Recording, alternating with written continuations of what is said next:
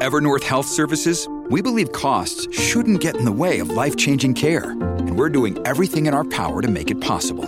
Behavioral health solutions that also keep your projections at their best? It's possible. Pharmacy benefits that benefit your bottom line? It's possible. Complex specialty care that cares about your ROI?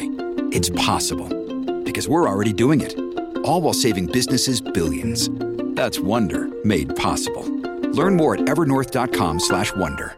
Mom deserves the best, and there's no better place to shop for Mother's Day than Whole Foods Market. They're your destination for unbeatable savings, from premium gifts to show-stopping flowers and irresistible desserts. Start by saving 33% with Prime on all body care and candles. Then get a 15-stem bunch of tulips for just $9.99 each with Prime. Round out Mom's menu with festive rosé, irresistible berry chantilly cake, and more special treats. Come celebrate Mother's Day at Whole Foods Market. Este capítulo no hubiera sido posible sin el apoyo de nuestros mecenas en Patreon. Suscríbete en el link de la descripción.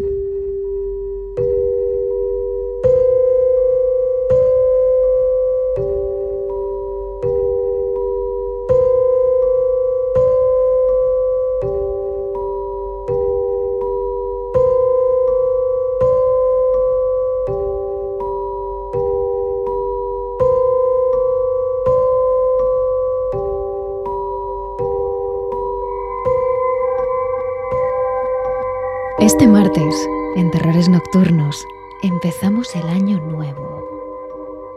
Un año nuevo siempre significa renovación, renacimiento, nuevos propósitos, nuevos principios. Y nosotros, al igual que hicimos en la Navidad, queremos celebrarlo con algo un poco diferente a lo que os tenemos acostumbrados, aunque sin abandonar nuestra esencia. Sabemos que sin duda, de entre todos los casos que tocamos en terrores nocturnos, criminales, asesinos, ovnis, historias de terror, los que más os gustan son los casos paranormales, a ser posible, reales. Así que hoy nos hemos ido a buscar en el lugar de Internet en el que más experiencias paranormales reales se pueden recopilar, en Reddit. Hoy, en Terrores Nocturnos, os contamos las historias paranormales más terroríficas de Reddit y lo hacemos en primera persona. Así que muy atentos. Terrores Nocturnos con Emma Entrena y Silvia Ortiz.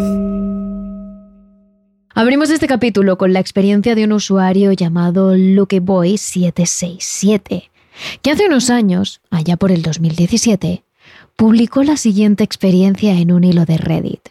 En ella habla de una supuesta vida pasada que realmente está muy presente.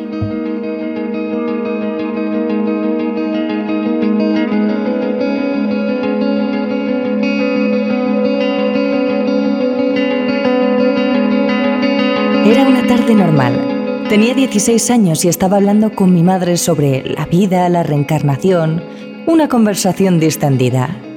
Llegado un momento, entre risas, le dije a mi madre, ¿sabes?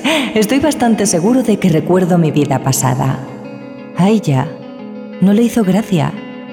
Cuando le pregunté por qué se había puesto tan seria, ella comenzó a decirme con todo detalle cómo había sido esa supuesta vida pasada de la que hablaba. Me contó que yo era el niño de una familia pobre, el más pequeño, que en esa vida mi cuna fue un cajón grande y que mi madre era una mujer alta, huesuda, siempre con un moño y un vestido largo. Para mí era como si hablara por mi boca, reproduciendo palabra por palabra todas las imágenes que yo tenía en mente. Atónito, le pregunté cómo era posible que supiera eso, a lo que mi madre respondió, porque ya me lo habías contado antes. De bebé, cuando empezaste a hablar, me lo decías muchas veces. Lo peor fue cuando un día vine a jugar contigo y me dijiste que tu otra madre estaba detrás de mí.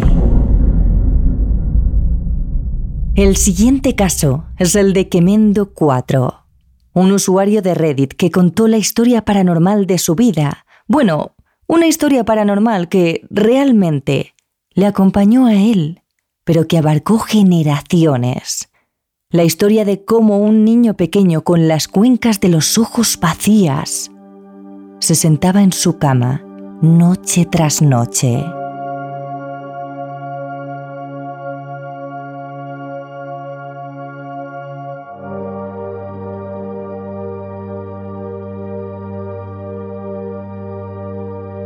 Por aquel entonces yo tenía 10 años. Estaba durmiendo, una noche normal, como todas las demás, cuando me despertó el sonido de la puerta de mi habitación abriéndose lentamente. Pensando en que era mi madre, ni siquiera me inquieté, hasta que noté como alguien se sentaba en mi cama. Al principio pensé que se trataba de mi madre, que habría venido a ver cómo estaba, pero cuando abrí los ojos, me sobresaltó el no ver a mi madre a los pies de la cama había un chico, un niño jovencito, quizás de mi edad, o con algún año menos, sentado en mi cama, con las piernas cruzadas como un indio y dirigiendo su mirada hacia mí, aunque en realidad tenía las cuencas de los ojos negras, como vacías, como si realmente no tuviera ojos. Extendió su mano hacia mí y al principio me asusté, pero pronto reparé en que me mostraba una pequeña caja negra. Me acerqué para cogerla y en ese instante el otro niño retrocedió. Me incorporé a la cama, extendí mi mano y le dije dámela. Pero justo en ese momento parpadeé y el chico ya no estaba. Solo estaba la huella de las sábanas que demostraba que alguien había estado sentado ahí. A la mañana siguiente se lo intenté explicar a mi madre, pero ella dijo que todo había sido un sueño y no le dio más vueltas. Nunca me creyó. Pensó que eran pesadillas, Cosas de críos, al fin y al cabo. Después de eso, no volví a ver a ese niño en las siguientes noches. De hecho, pasarían cerca de cinco años hasta que volviera a saber algo de él. Tras este tiempo yo ya tenía 15, me había convertido en un adolescente y estaba con mi novia del instituto, en casa. Estábamos esperando a que vinieran a recogerla a sus padres cuando se quedó completamente dormida. Cuando llegaron sus padres, pitando con el coche, la desperté. Ella dio un respingo y se quedó mirando en una esquina, justo donde la pared se unía con el techo. Cuando le pregunté qué había pasado, ella dijo, creo que estaba soñando con esta misma habitación, pero había en la pared un niño, sin ojos, mirándome. Entonces le conté lo que me había pasado hace cinco años que también había visto un niño de cuencas negras y vacías mirándome a los pies de la cama. Pero finalmente, ella también decidió no darle más vueltas, pensar que fue un sueño y simplemente dejarlo como un hecho aislado. Sin embargo, nada de esto acabó aquí. Cinco años más tarde yo seguía con la misma chica en la misma casa, pero ahora teníamos una niña de dos años. Habíamos tenido una relación larga y estable, y hacía tiempo que nos mudamos a la casa en la que antes vivían mis padres, pero ahora teníamos una pequeña niña con nosotros. Además, había un problema con la pequeña.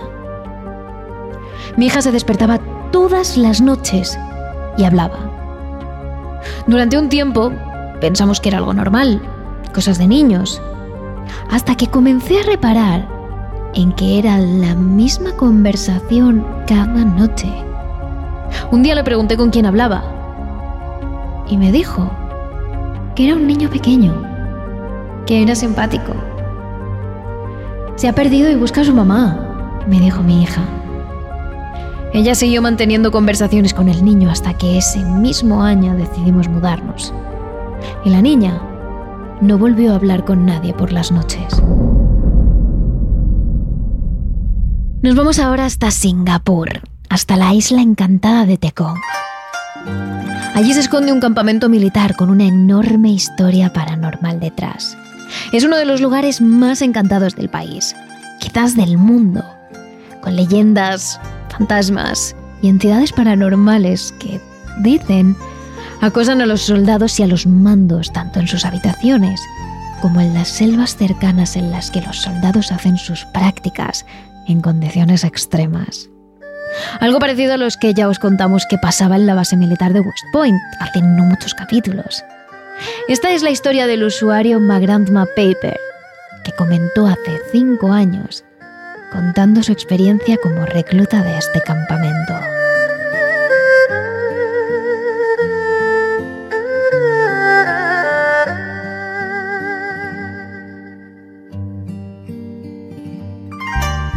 Yo estuve hace unos años en el ejército y se decía que la habitación del campo de entrenamiento en la que vivíamos estaba encantada.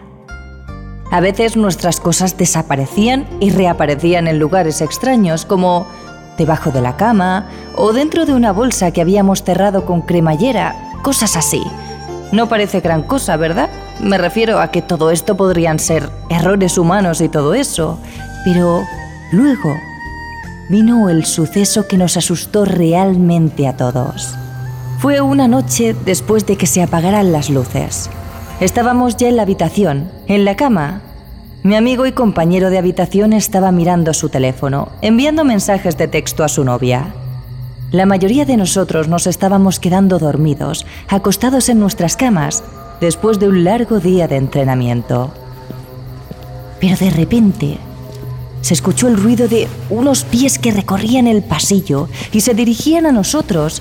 Así que, pensando que era nuestro sargento, mi amigo escondió rápidamente su teléfono debajo de la almohada, porque no estaban permitidos. Se dio la vuelta para ponerse de lado y simplemente fingió dormir. Hasta día de hoy lo que sucedió a continuación me da escalofríos. Mientras fingía dormir, los pasos se acercaron lentamente hasta él. Y lo que fuera que fuese aquello, se situó detrás, justo pegado al chico. Entonces, él escuchó a alguien al lado de su cama que decía susurrante, no te preocupes, puedes seguir fingiendo que estás dormido. Podríamos haber pensado que no era más que un producto de su imaginación, excepto porque otras cinco personas a su alrededor también lo escucharon, incluyéndome a mí. Pero lo más espeluznante aún es que no había nadie allí. Los que estábamos despiertos y escuchamos la voz, vimos que no salía de la boca de nadie, que nadie había dado esos pasos, nadie físico. Y lo más aterrador es que fue la voz de una niña la que lo dijo. Una niña que era imposible que se encontrara en plena noche en un campamento militar. Como referencia, nuestro campo de entrenamiento se encontraba en el medio de una isla y se instaló lejos de los bloques de administración principales. La isla ha estado cerrada por el gobierno con fines de entrenamiento del ejército durante los últimos 15 años por lo que definitivamente no había civiles y mucho menos niños. Para hacer las cosas más raras, cuando regresamos de nuestra licencia de fin de semana en la que nos dejaban volver a nuestra casa con nuestras respectivas familias, había un montón de cabello femenino en su cama, perfectamente recogido, largo y negro, de color azabache. Debajo de la almohada de mi amigo había además una nota ¿Me recuerdas? Como dije, estábamos en medio de un bosque, en medio de una isla, y en ese momento no había mujeres reclutas ni personal femenino en la isla. Estaba prohibido. Nuestras habitaciones estaban cerradas con llave durante el fin de semana, y el sargento de guardia no tenía ni idea de que había ocurrido el incidente. No había visto a nadie entrar en la habitación. Nunca más hablamos de eso después de esa noche. Todavía me da escalofríos pensar en ello. Podría haber sido una broma. Sí, muy bien puede haber sido una broma pesada, pero si lo fuera, sería una gran broma que realmente me engañó.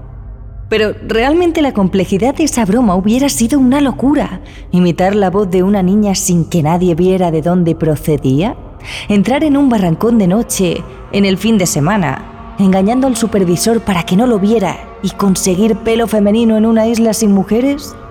Realmente aplaudo a cualquiera que haya podido lograrlo. Habiendo dicho esto, muchos chicos de Singapur os dirán que el campamento de Tekong es un lugar donde suceden cosas paranormales. La mayoría de los que han pasado por ese campamento han experimentado algo de primera mano o conocen a alguien que lo ha hecho. Como suele suceder en Reddit, fueron muchos aquellos que contestaron a este post con sus propias historias paranormales.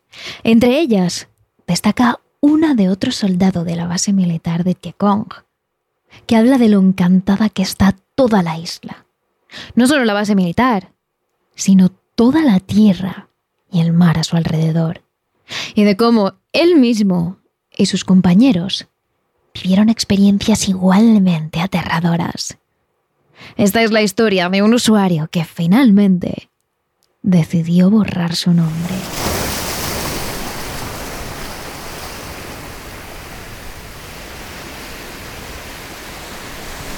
Exmiembro del ejército entrenado en Taconja aquí presente, también remesa de junio de 2005. Nosotros tuvimos una especie de prueba de conciencia situacional, en la que teníamos seis tareas que hacer en medio de la jungla, y una de ellas había que realizarla en medio de la maldita noche. Estaba oscuro como la boca del lobo y tuvimos que navegar en pequeñas barcas hasta algún punto de la isla. Se nos permitió usar luces de antorcha esporádicamente, pero tenían que tener un filtro rojo y nos dijeron con mucha insistencia que nunca alumbráramos los árboles. Un tipo lo hizo y no sé qué vio, pero después de eso gritó histéricamente y se marchó tan rápido como pudo. A medida que se alejaba, gritando en la distancia, se le seguía escuchando.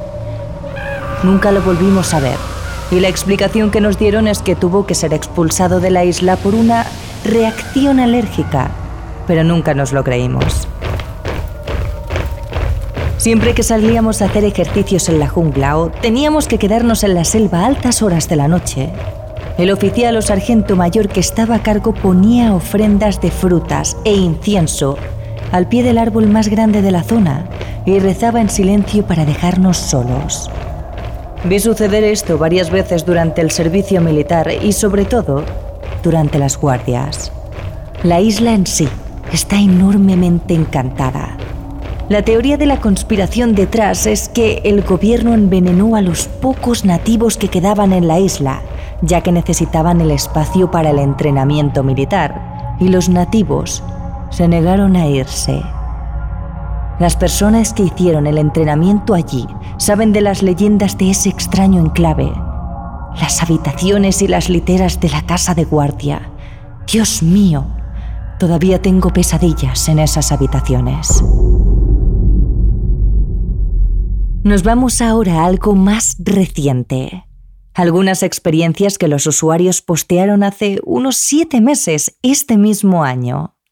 En este caso, hablamos de apariciones fantasmales que ven varias personas en distintos momentos sin que nadie les haya dicho nada. Esta es la historia de Chicken Break.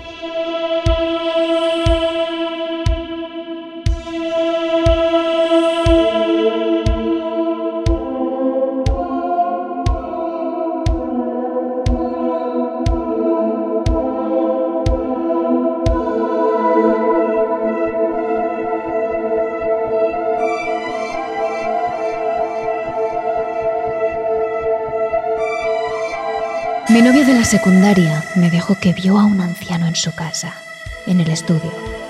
Me reí, porque su casa no tenía más de 20 años, era casi nueva. ¿Cómo podría estar encantada entonces? De broma, le dije que sería una talla de madera que tenían sus padres, que se parecía a Jesús, porque ella describió al hombre como con una gran barba blanca. Unas semanas más tarde, estaba en su casa, caminando desde las escaleras hacia la cocina donde ella estaba sentada. Por el trapillo del ojo, de repente, veo a un hombre mayor sentado en la cabecera de la mesa en el comedor. Al menos eso es lo que yo vi. Pero es cierto que podía estar sugestionado por lo que me había dicho mi novia. Meses después, estaba de visita en su casa una amiga suya, de Brasil. Mi novia y ya estábamos jugando en el piso de arriba, su amiga irrumpió de repente por la puerta, llorando. En portugués, mi novia le preguntó qué le pasaba. Y su amiga le dijo que estaba escuchando música con auriculares, caminando por la planta principal, cuando de repente se encontró con un anciano de barba blanca en el estudio. No había absolutamente ninguna manera de que mi novia le hubiera dicho a su amiga nada de lo que había visto, ya que ella no creía en lo paranormal y no le dio mucha importancia cuando lo contó. Hasta el día de hoy es el único caso en mi vida en el que realmente creo que todos vimos algo en esa casa.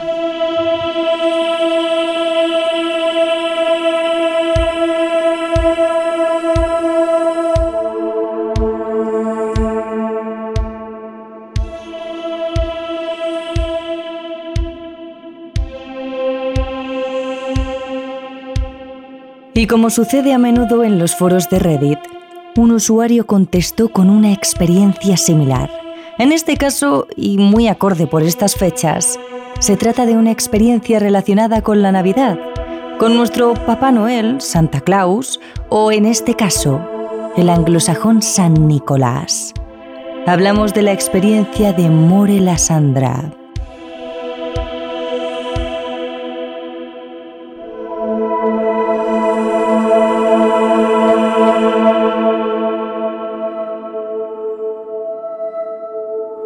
Cuando era un niño, bueno, y durante toda mi adolescencia, fui a la escuela católica. Allí celebrábamos el día de San Nicolás, a principios de diciembre. La tradición dice que ese día dejas los zapatos fuera y San Nicolás te dejará regalos dentro. Una tradición muy parecida a Papá Noel o Santa Claus. Pues cuando estaba en la escuela primaria, un día después del día de San Nicolás, uno de mis amigos vino a la escuela muy emocionado la noche anterior vio a San Nicolás en su habitación dejándole regalos en sus zapatos. Lo describió como un hombre mayor, con una gran barba blanca, y que puso algo en el zapato izquierdo antes de irse.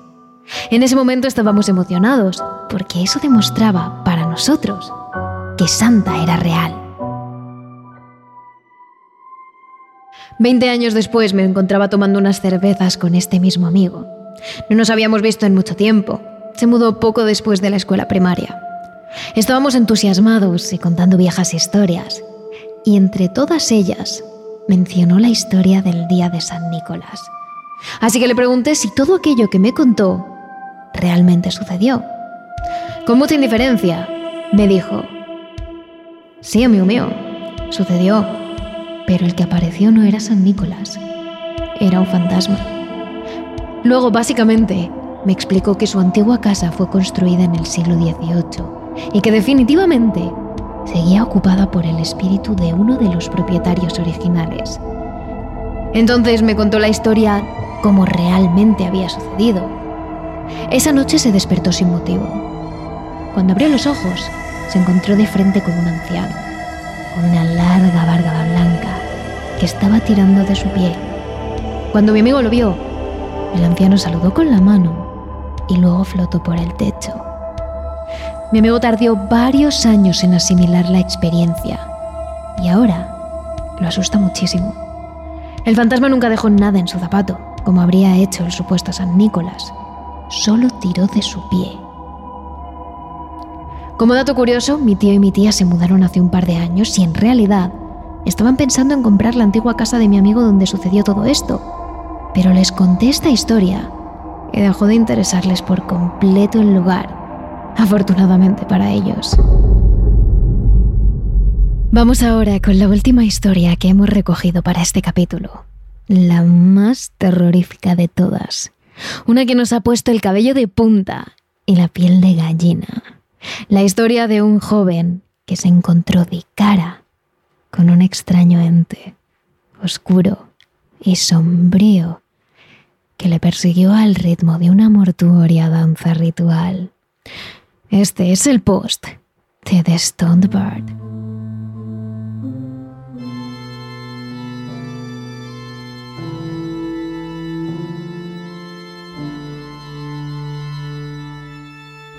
Chicos, es mi momento de brillar. El solo hecho de pensar en lo que me pasó todavía me horroriza. Era agosto del año pasado Fui a la casa de un amigo para pasar la noche. Allí solo estábamos mi amigo, su novia, mi novia y yo, aunque por aquel entonces era solo mi amiga. Eran las dos y media de la noche. Mi amigo estaba acostado en la cama, aunque no estaba dormido, y las dos chicas se estaban relajando en la sala de estar. Así que yo decidí salir solo a fumar. Después de encenderme un cigarrillo, estaba mirando al otro lado de la calle desde la casa. Entonces, justo detrás de una pequeña pared de ladrillos cercana, noto que hay una cabeza y lo que parecía ser la sombra de una persona, recta, asomando ligeramente por encima de la pared, mirándome. Pensé que era solo alguien que estaba siendo realmente extraño hasta que sumé dos y dos. Había una farola que brillaba directamente en donde estaba esa cosa y aún así parecía que era una sombra completamente oscura. Era como si la luz no consiguiera iluminarlo. Fumaba mi cigarrillo y miraba a esa cosa, asegurándome de no apartar los ojos de ello. Y era como si, mientras me miraba, se fuera balanceando de un lado a otro, primero lentamente y luego haciéndolo cada vez más rápido, a medida que yo seguía fumando. Cuando terminé el cigarrillo, parecía que esa cosa estaba haciendo un baile o un ritual o alguna mierda con lo rápido que iba. Cuando se apagó mi humo, lentamente comencé a retroceder hacia la puerta principal, sin apartar la mirada de esa cosa. Cuando sé que estoy allí, cerca de la puerta, busco a tientas el pomo de la puerta durante unos segundos y tan pronto como lo agarro con firmeza, esa cosa se detiene en seco por lo que pareció una eternidad. Estuve allí parado en un concurso de miradas con él hasta que, lentamente, comenzó a arrastrarse hacia el lateral de la pared. Solo entonces decido irme de allí, abrir la puerta rápidamente y cerrarla de golpe detrás de mí, asegurándome de cerrarla muy bien. Asusté muchísimo a mis amigos cuando durante unos larguísimos 10 minutos estuve constantemente mirando a través de las ventanas como si acabara de tener un encuentro con la mismísima muerte. Finalmente les expliqué lo que sucedió y confirmé que todos ellos habían estado dentro de casa cuando yo salí. Después de eso, todos decidimos que no necesitábamos dormir esa noche. De todos modos, nos quedaríamos haciendo guardia Afortunadamente no volvió a aparecer durante la noche. Nos quedamos despiertos para comprobarlo. Ni siquiera me molesté en mirar a Hilaria, donde lo vi a la mañana siguiente. Simplemente no quería tener nada que ver con eso. Todavía no sé qué vi exactamente esa noche y no quiero saberlo. No soy ajeno a lo paranormal. He tenido experiencias con ello toda mi vida. Así que no puedo decir que me asuste, pero lo que sea que vi esa noche, puedo asegurar con solo una mirada que era puramente malévolo y aterrorizaba absolutamente.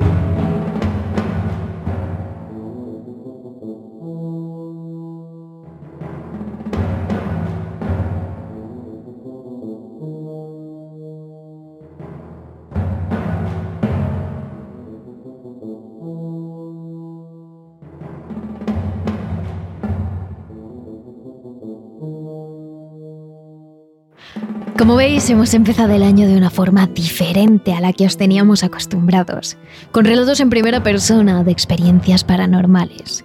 Dejadnos en los comentarios o en nuestras redes sociales cuál de todas estas historias os ha resultado más aterradora. Ya sabéis que somos arroba terroresn en Twitter y arroba terrores nocturnos barra baja TRN en Instagram y TikTok. También podéis escuchar más historias como esta y estar en contacto con nosotros en nuestro Patreon donde tenéis una historia extra cada semana.